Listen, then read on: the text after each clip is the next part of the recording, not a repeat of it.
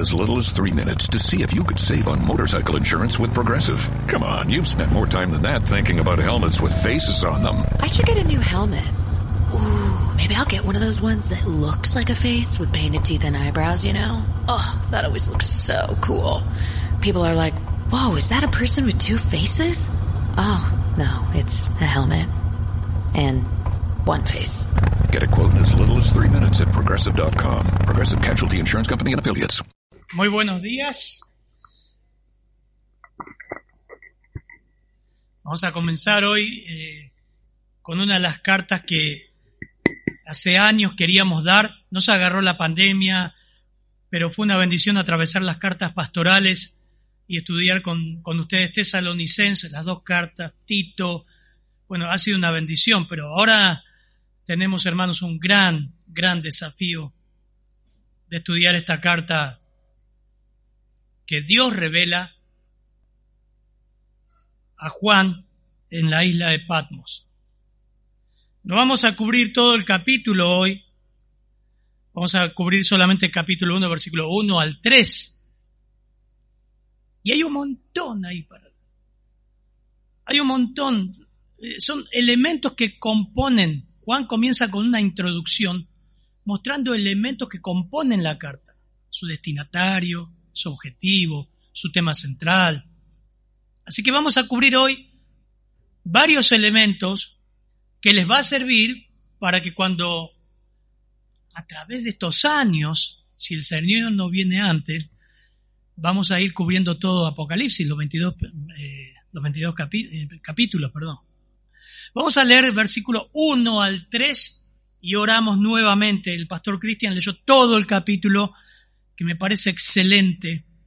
Tenemos ahí un gran material para dar. Miren, en un retiro hace unos años, ya hace bastantes años, tuvimos un retiro, un campamento de la iglesia en, la costa, ¿se acuerdan los, los, que fueron al mar?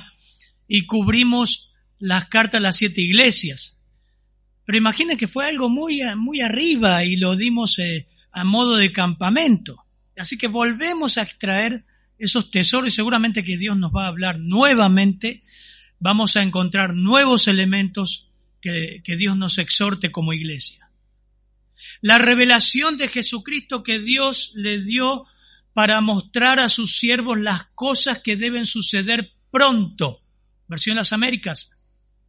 Y la dio a conocer enviándola por medio de su ángel a su siervo Juan, el cual dio testimonio de la palabra de Dios y del testimonio de Jesucristo y de todo lo que vio Bienaventurado el que lee y los que oyen las palabras de esta profecía, de la profecía, y guardan las cosas que en ellas están escritas, porque el tiempo está cerca. Padre, gracias Señor, qué privilegio.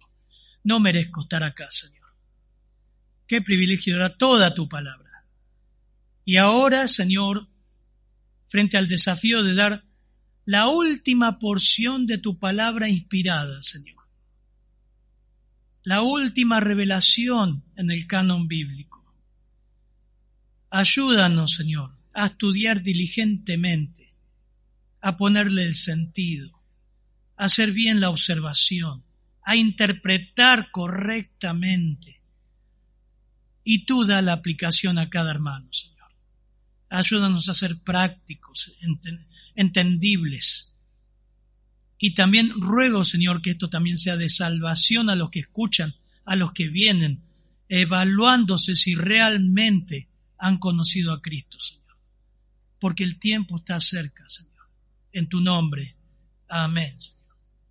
¿Qué carta?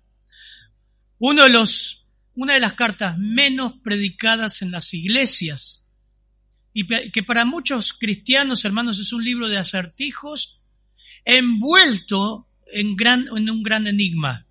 Muchos no lo quieren predicar. Es más, miren, el gran Juan Calvino, el comentarista más famoso, más importante de la Reforma, que escribió muchos comentarios, no escribió comentarios de Apocalipsis.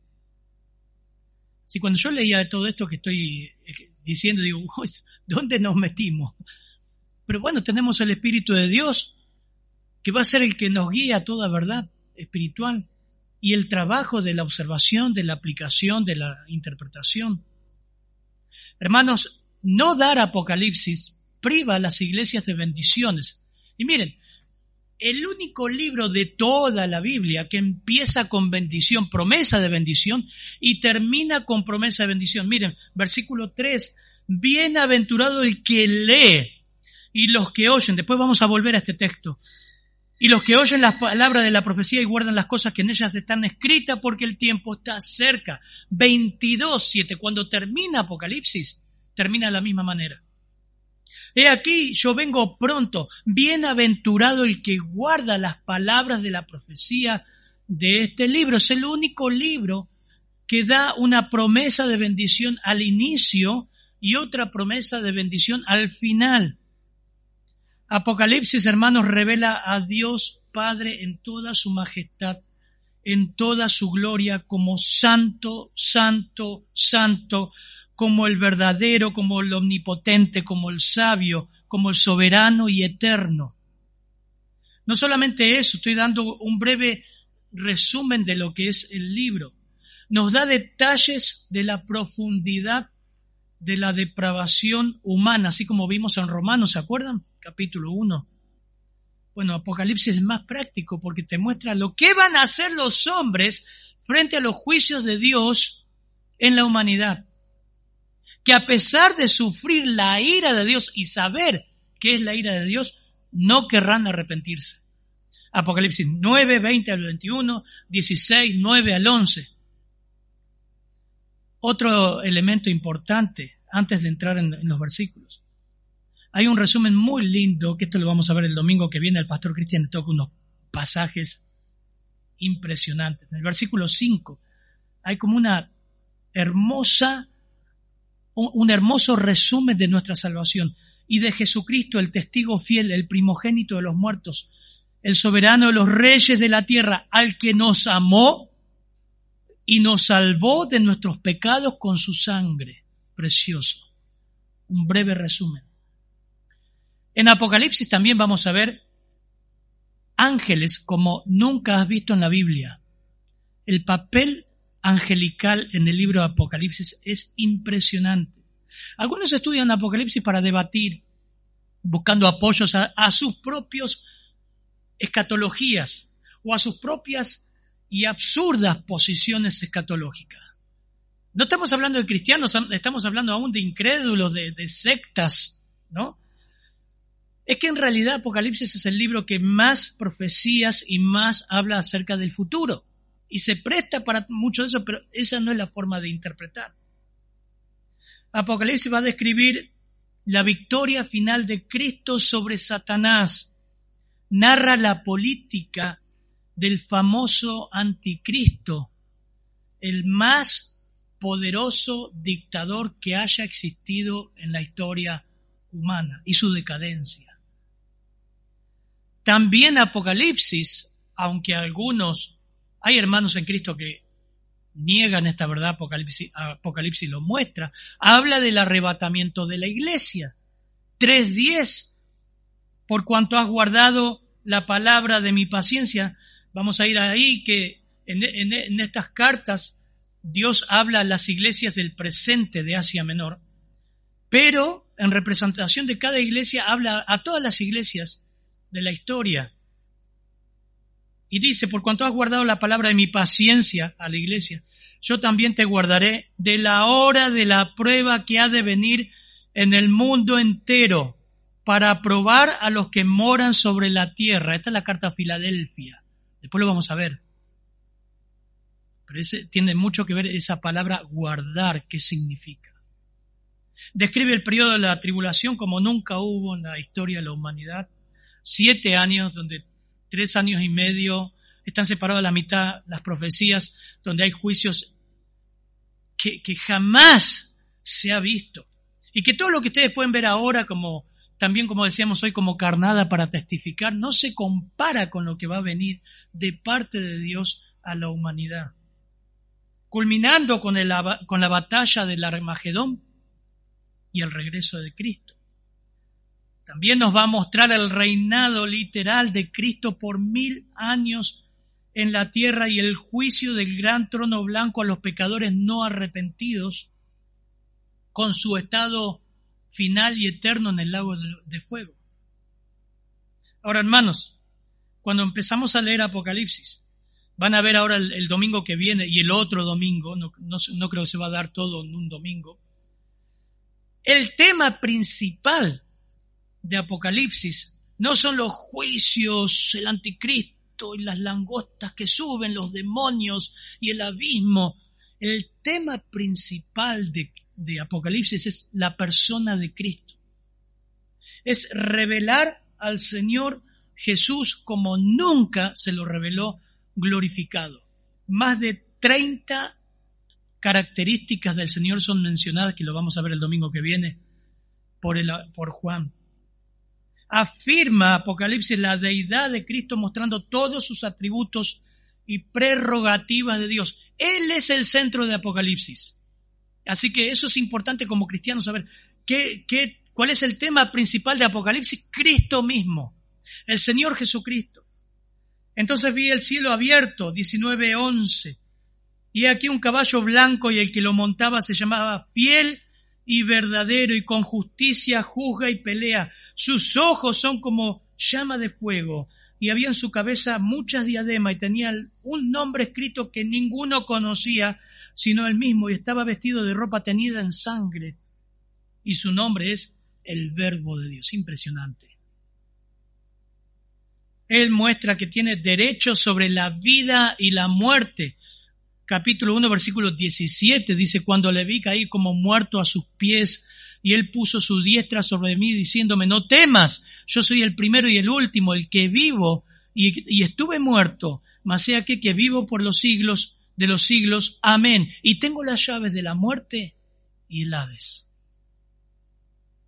Bueno, vamos a ver que Él es quien recibe adoración 5.13 dice, todo lo creado que, estaba, que está en el cielo y sobre la tierra y debajo de la tierra y en el mar y todas las cosas que en ellos hay, oí decir al que está sentado en el trono.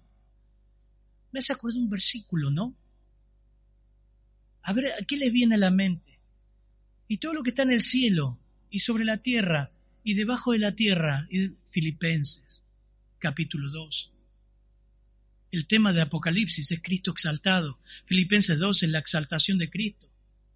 Todo se doblará, toda rodilla se doblará a Él. Todos ellos decían al que está sentado en el trono y al Cordero, sea las cosas, sea la alabanza, la honra, la gloria y el poder por los siglos, los siglos. Los cuatro seres vivientes decían amén y los veinticuatro ancianos se postraron sobre sus rostros y adoraron al que vive por los siglos, los siglos. Veintidós uno. Después me mostró un río limpio de agua, de agua de vida, resplandeciente como cristal que salía del trono de Dios y del Cordero.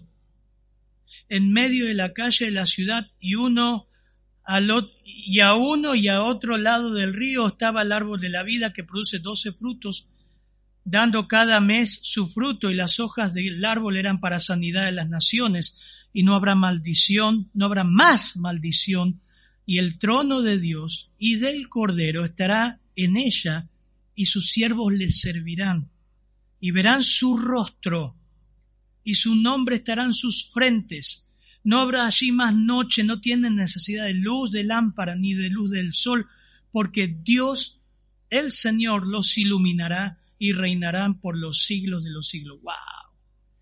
el centro de Apocalipsis es Cristo mismo. Así que es interesante no, no estudiar Apocalipsis es tonto, porque comienza con una bendición, termina con una bendición, porque el tema central es Cristo. Apocalipsis viene del griego apocalipsis y significa un descubrimiento, una revelación, una manifestación, descubre algo oculto y revela verdades acerca de Jesucristo, descubre verdades proféticas del Antiguo Testamento y las muestra. Muestra a Cristo, hermano, de la manera que nunca lo hemos visto en los Evangelios.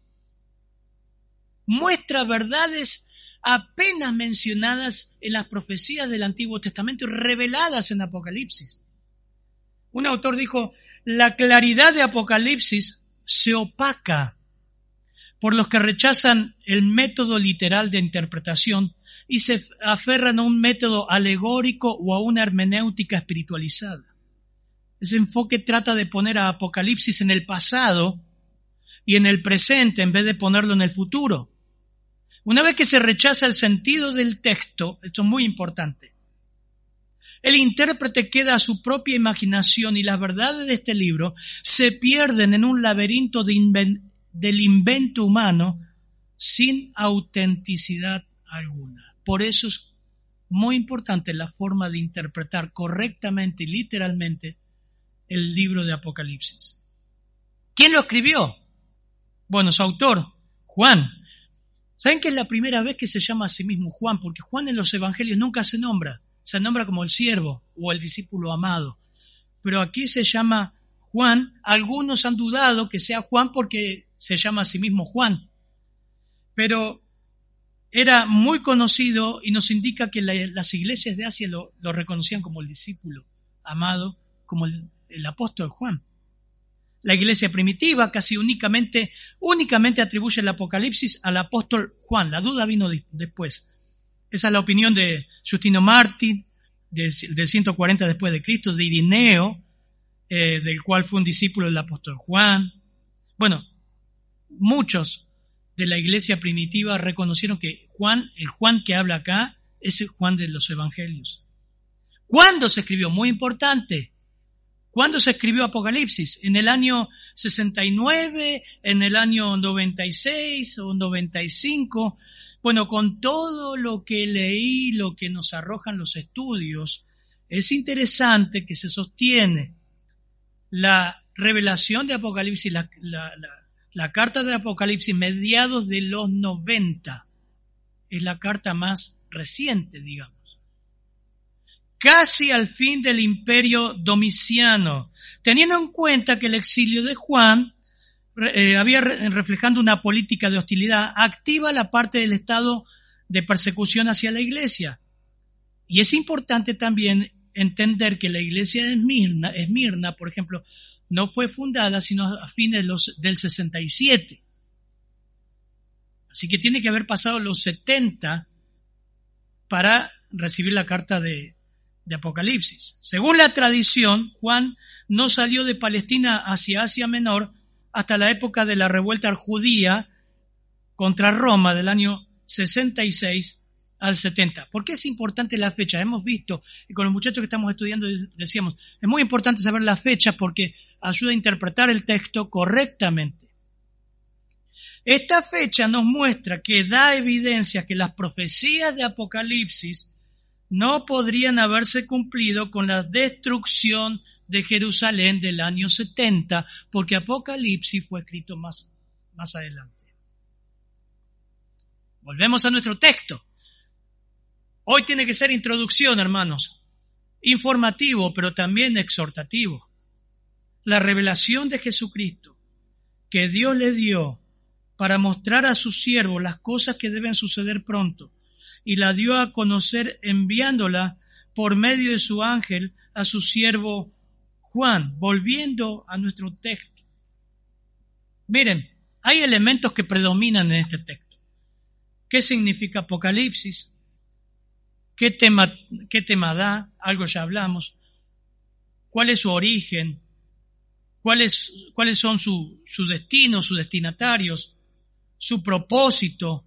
¿Cómo es que llega a Juan? ¿Quién es el autor humano que habla de sí mismo? cuál es la primera promesa y por qué da esa primera promesa. Así que vamos con, en primer, en primer lugar dice, versículo 1, hermana, por favor.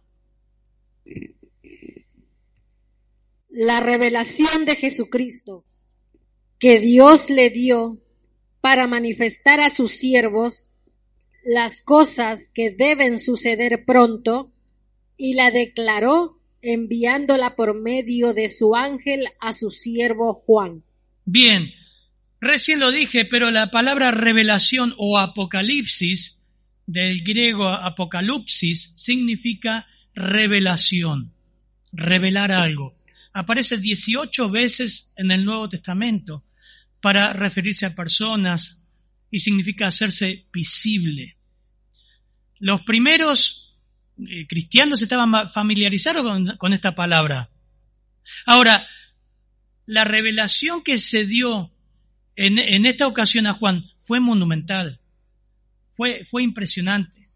Muchos ven este libro, miren, son 404 versículos y revela verdades encubiertas del Antiguo Testamento en 278 versículos.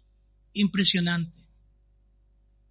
Muchos ven como algo indescifrable, pero cuando empecemos a leer, hermanos, se van a dar cuenta que solo se abre el panorama también viendo el Antiguo Testamento. Revela muchísimas verdades divinas. Por ejemplo, advierte también a la iglesia de todos los tiempos acerca del pecado, a vivir en santidad, a amar al Señor, a estar expectantes a su encuentro. Las siete iglesias de Asia. Su significado es revelar, no es una incógnita, no es que entramos en un libro de misterios. Pastor, no dé eso porque la gente no va a entender. Pero escúchame, está en la Biblia, hay que darlo. Cuando decidíamos darle el libro de Apocalipsis, uy, no saben que se mete, nadie da, porque es muy difícil interpretar. Y bueno, para eso estamos. Y la palabra Apocalipsis, su significado significa revelar. Dios reveló algo. Hay que enseñarlo. Y es claro, no hay que temerle. No hay que tener preconceptos. Hay que hacer hablar a la Biblia. La Biblia se revela a sí misma. Revela la fuerza que Cristo y los creyentes poseen para vencer a Satanás. Revela el fin de la historia humana, la política del mundo sin Dios y el gobierno mundial del anticristo que va a ser terrible revela la gloria milenial, el gobierno mesiánico, el juicio del gran trono blanco, el gozo eterno. Hace una breve reseña de lo que será la nueva creación, participar de una nueva creación. Pero por sobre todo, como les dije, revela la majestad y la gloria del Mesías. Por eso dice la revelación de Jesucristo, que Dios le dio para mostrar a sus siervos las cosas que deben suceder pronto y la dio a conocer enviándola por medio de su ángel a su siervo Juan.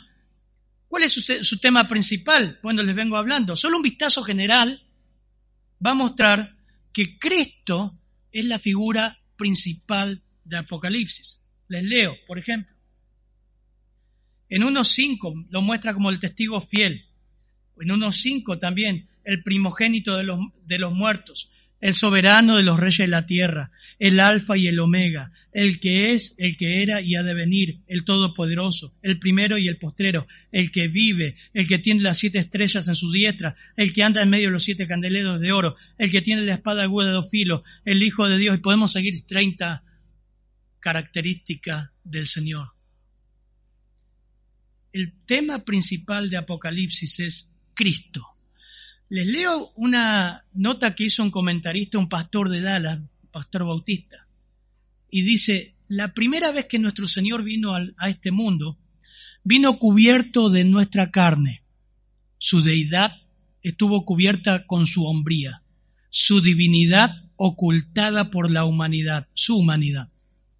Solo de cuando en cuando resplandeció su deidad como en el monte de la transfiguración o en sus obras milagrosas, pero la mayoría de las veces la gloria, la majestad, la deidad, la maravilla y la grandeza del Hijo de Dios, la segunda persona de la Santa Trinidad, estuvieron cubiertas. Estos atributos estuvieron cubiertos de carne, de nuestra humanidad. Nació en un establo, creció en pobreza, supo lo que era tener hambre y sed, fue abofeteado, golpeado, escupido, lastimado. Fue crucificado y levantado como un criminal ante la mirada burlona de toda la tierra.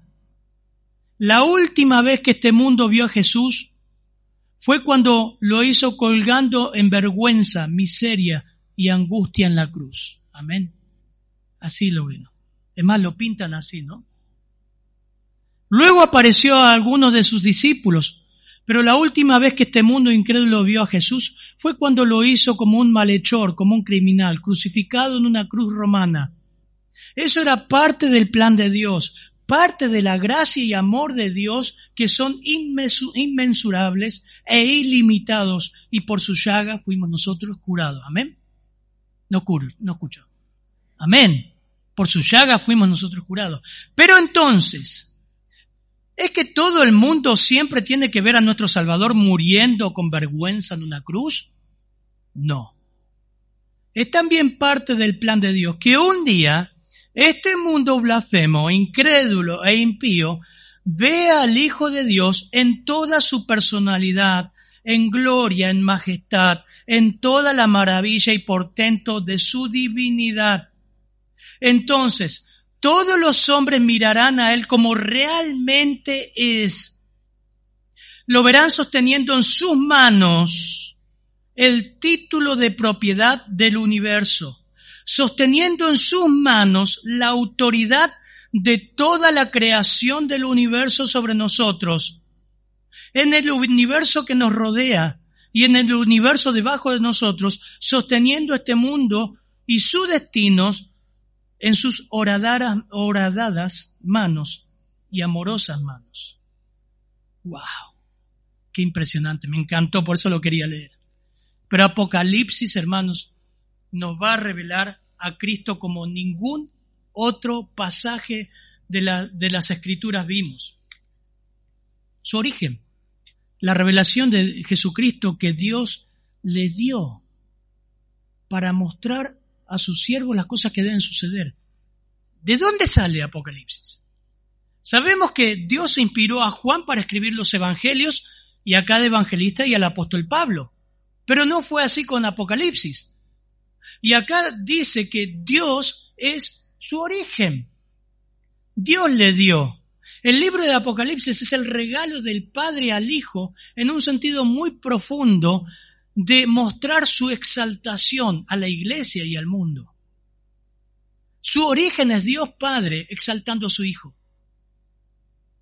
Haya pues en vosotros esta actitud que hubo también en Cristo Jesús, el cual, aunque existía en forma de Dios, no se consideró ser igual a Dios como cosa a que aferrarse, sino que se despojó a sí mismo tomando forma de siervo, como leímos recién, haciéndose semejante a los hombres, y hallándose en forma de hombre, se humilló a sí mismo, haciéndose obediente hasta la muerte y muerte de cruz, por lo cual, versículo 8 de Filipenses 2, 9, perdón, por lo cual Dios le exaltó hasta lo sumo. Ese es el propósito de Apocalipsis.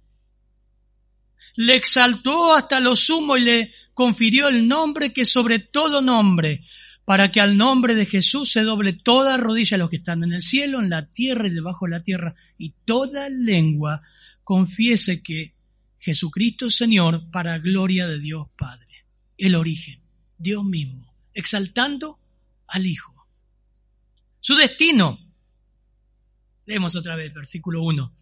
Miren todo lo que sacamos del versículo 1, ¿eh? Su origen, su destino. Por favor, hermana. La revelación de Jesucristo que Dios le dio para manifestar a sus siervos las cosas que deben suceder pronto y la declaró enviándola por medio de su ángel a su siervo Juan. Bien, es interesante notar la diferencia, porque dice para mostrar, dice las Américas, a sus siervos, doulos. ¿Para qué está Apocalipsis? No, pastor, no de eso, es una, una maraña de acertijo, nadie va a entender nada. Les digo que fue el primer libro que leí de Colimba, le dije que dice la Colimba. Bueno, cuando dice la Colimba fue el primer libro, no entendí nada. Claro, Aún al incrédulo le llama la atención este libro y cuando uno va conociendo al Señor, quiere leer. Pero obviamente necesitamos más crecimiento espiritual para discernir. Yo recién conocí al Señor y leí eso, pensé que se caía al cielo cuando salía de guardia sobre mí. Pero el propósito, su destino es a los a sus siervos. ¿Quiénes son sus siervos? Literalmente esclavos Es interesante porque este libro fue escrito para cristianos que le siguen, que le sirven, que se han rendido voluntariamente al Señor, sus esclavos. Para ellos, ¿para qué fue, escrito, escrito Apocalipsis? Para nosotros. No para debates seculares o para hacer películas de televisión de ciencia ficción. Fue escrito para nosotros. Hermanos, las escrituras fueron escritas para los santos, no para los incrédulos. No disciernen los incrédulos. A los incrédulos tenemos que explicarle el Evangelio y orar para que nazcan de nuevo, porque no disciernes. Para él son locura, dice, y nosotros hemos recibido no el espíritu del mundo, 1 Corintios 2.12, sino el espíritu que viene de Dios, para que conozcamos lo que Dios nos ha dado gratuitamente. 1 Corintios 2.13. De lo cual hablamos, no con palabras enseñadas por sabiduría humana, sino las enseñadas por el Espíritu, cambiando pensamientos espirituales con palabras espirituales. Pero el hombre natural no acepta las cosas del Espíritu de Dios, porque para él son necedad o locura o tonteras. No las puede entender porque se disciernen espiritualmente. Claramente, en cuarto lugar, Apocalipsis te dice que fue escrito para sus siervos. Sencillo, solamente estoy explicando el texto, hermanos. Fue escrito para nosotros, para que este libro nos lleve a ver la excelencia del Señor y lo que viene en este mundo, como cristianos, y evaluarnos a la luz de lo que vamos aprendiendo. Su propósito, su destino es su propósito, porque dice un para, ahora dice coma, para, para mostrar a sus siervos las cosas que deben suceder pronto. O sea, el destino es para los siervos, con el objetivo de mostrarles las cosas que vienen en el futuro. Es carácter profético. Pero aparte de ser profético, hermanos, el libro, como dice el mismo apóstol Juan, es un libro agridulce. Y eso me impactó cuando leí Apocalipsis. Vamos a capítulo 10, versículo 9, por favor. Capítulo 10, versículo 9.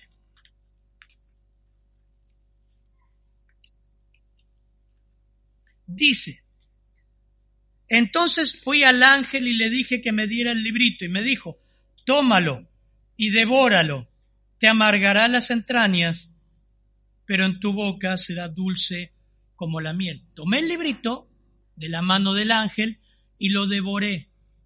Y fue a mi boca dulce como la miel cuando lo comí, pero me amargó el estómago, las entrañas. Y me dijeron, debes profetizar otra vez acerca, de muchos pueblos, naciones, lenguas y reyes. Hermanos, lo que Juan nos muestra acá el libro de Apocalipsis es de carácter profético para eh, a sus siervos las cosas que deben suceder pronto. Cuando él comenzó a digerir no solamente la belleza del estado eterno, la belleza de la iglesia y del cielo y la nueva creación, lo que amargó su vientre fue ver y percibir el juicio que va a recibir la humanidad incrédula eso trajo a Juan amargura. Le dijo el ángel, te va a amargar, te va a poner triste. Hermanos, quiera el Señor que este libro nos llene de emoción, de gozo, de alegría, pero también de tristeza para que nuestras entrañas se conmuevan por los perdidos. Amén. Miren lo que decía el apóstol Pablo, lo veíamos esta mañana.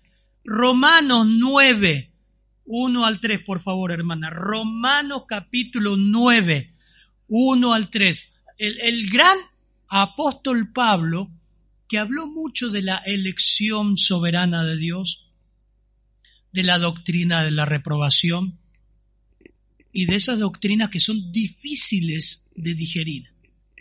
Pero aún así, miren lo que dice en capítulo 9, 1 al 3.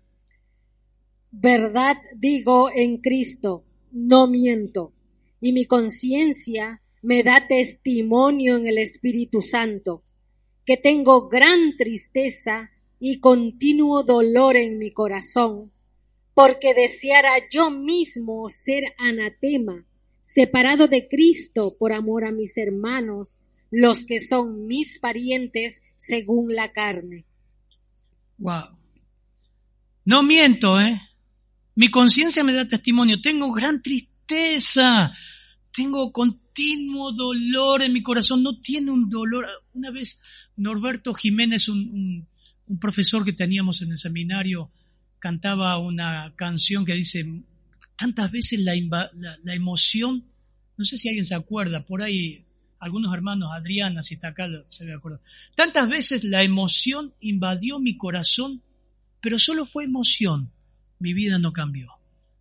Y hablaba de, del peso por los perdidos, de predicar el Evangelio, y que muchas veces nos emocionamos, y, ay, sí, pastor, deme folleto, blum, blum, blum, a la otra semana ni hablaste de Cristo, no nos importó. Somos así.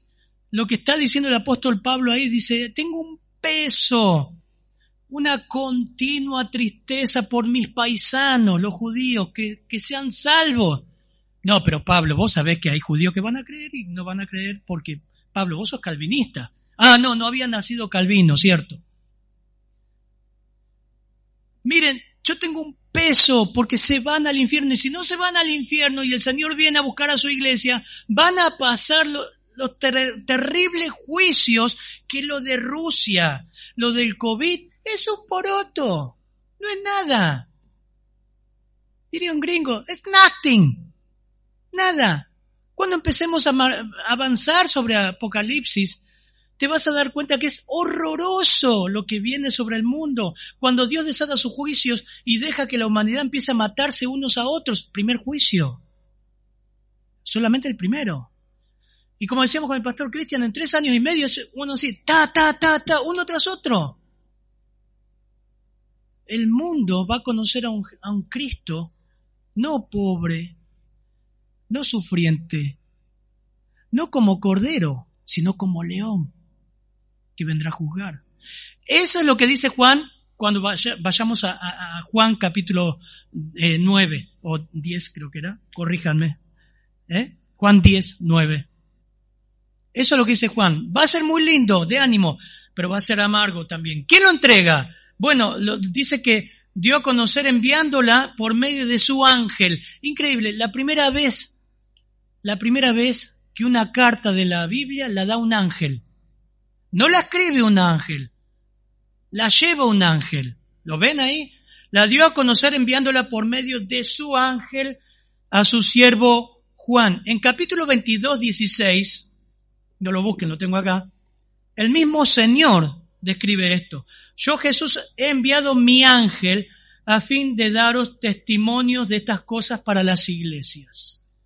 La palabra ángel o ángeles aparecen 71 veces en este libro, más que cualquier otro libro de la Biblia. Es muy fuerte Apocalipsis, es muy fuerte la información angeliológica, es muy fuerte toda la información que da sobre ángeles y demonios. El autor humano dice la revelación de Jesucristo que Dios le dio para mostrar a sus siervos las cosas proféticas que van a suceder pronto, inminentemente, la dio a conocer enviándole por medio de su ángel a su siervo Juan. Y Juan se presenta como siervo. Eso lo vuelve a afirmar capítulo 22, 9. Dice, yo Juan, vuestro hermano y compañero en la tribulación, en el reino y en la perseverancia de Jesús, me encontraba en la isla llamado Patmos, llamada Patmos, a causa de la palabra de Dios y del testimonio de Jesús. Yo, Juan, soy el que oyó y vio estas cosas, y cuando oí y vi, me postré para adorar, este es el capítulo 22, a los pies del ángel que me mostró estas cosas, y me dijo, no hagas eso, yo soy consiervo tuyo y de tus hermanos, los profetas, y de los que guardan las palabras de este libro, adora a Dios. Versículo 10. También me dijo, no selles la palabra de, esta profecía de este libro, porque el tiempo está cerca. El cual él dio testimonio, el ángel llevó la carta que el Señor mismo tenía y la transmitió, la, la, la dio a Juan. Ahora, finalmente, versículo 3 dice, sí, ven, leemos el versículo 3 y 4, por favor, hermano. Finalmente. Eh, 3, 3, versículo 3. Ajá. Bienaventurado el que lee y los que oyen las palabras de esta profecía y guardan las cosas en ella escritas, porque el tiempo Está está, cerca. cerca. Amén. El autor humano es Juan. Ahora Juan escribe, dice, bienaventurado el que lee y los que oyen las palabras de la profecía y guardan las cosas que en ella están escritas, porque el tiempo se acerca. Es el último libro de la Biblia, el último libro que comprende el canon bíblico. Y comienza con una promesa y termina con una promesa. Y Apocalipsis, que va a revelar al Señor Jesús en todo su esplendor, da un mandato, da una exhortación que los cristianos de la iglesia primitiva comprendían fielmente. ¿Saben por qué, hermanos? Lo vimos cuando estudiamos Timoteo. La iglesia primitiva carecía de Biblias. La iglesia primitiva no accedía a elementos para escritura. La iglesia primitiva no tenía todos copias de las cartas del canon bíblico. A lo sumo una era leída en alguna asamblea. Pero cada uno de los creyentes debían asistir al culto y se leía las escrituras. Imagínense ustedes eso, deje su Biblia, que no tiene Biblia, no tiene Biblia en la semana, no tiene ninguna aplicación, no tiene nada, solamente depende de lo que se dice el domingo. Algunos estarían cómodos, como vimos esta mañana, pero muchos tendríamos hambre de llegar al domingo y escuchar las escrituras. Por eso el apóstol Juan dice, bienaventurados los que realmente van a estudiar, van a conocer, van a oír, leían, oían y obedecían. ¿Quién leía? Timoteo. Miren, 1 Timoteo 4:13 dice, entre tanto que llego, le dice Pablo, ocúpate de la lectura. Entonces yo siempre pensé que Timoteo tenía como los concursos bíblicos donde tenía que leer tantos libros por semana. Y era su lectura personal. No era eso. Timoteo tenía que pasar al frente de la, de, la iglesia y leer. Y usted, hermano, tenía que escuchar. Y eso era todo. No había Biblia en la semana. Por eso el autor dice, leen. Tenían que leer, tenían que oír, tenían que obedecer. Y eso te hace feliz. Escuchamos un, una de las lecciones con, con los muchachos en el, en el estudio. Cuando ves un cristiano triste, débil, mal, deprimido, fracasado, preguntarle si, preguntarle si lee la Biblia. Si realmente la palabra de Cristo mora en abundancia en su corazón, cantando y alabando al Señor. Porque el problema central de la debilidad del cristiano es la falta de lectura bíblica, la falta de contacto con las escrituras. Y podríamos nombrar un montón de pasajes. Pero el autor termina con esta bendición. Vengo pronto. Bienaventurado el que guarda las palabras de las profecías de este libro. Hermano, es un llamado esta, esta mañana. ¿Viste su significado? Revela verdades como nunca verás y has visto. El tema central de Apocalipsis, Cristo mismo, Jesucristo exaltado. Su origen, Dios mismo, mostrando a Cristo exaltado. Sus destinatarios creyentes. Su mensaje o propósito es profético. Lo que viene, lo que pasará con los incrédulos. Fue entregado sobrenaturalmente como ninguna otra carta. A un siervo, un esclavo como Juan. con una promesa. Felices los que leen y guardan las escrituras. No solamente Apocalipsis, las escrituras en general. Las felices, felices. De esta bienaventurada puedes echar mano hoy, creyendo en Cristo. Si no tienes a Cristo, no vas a entender la Biblia nunca. Si no has solucionado tu problema de pecado con Dios, nunca vas a entender la Biblia, ni J, la vas a leer, no vas a entender. No vas a entender Apocalipsis, la vas a ver como algo de historia. Tu problema es ir a, a Dios, es ir a Cristo, ver tu estado de pecado, de condenación eterna. Porque hasta hoy lo conoces a Cristo como Cordero, pero un día va a juzgar.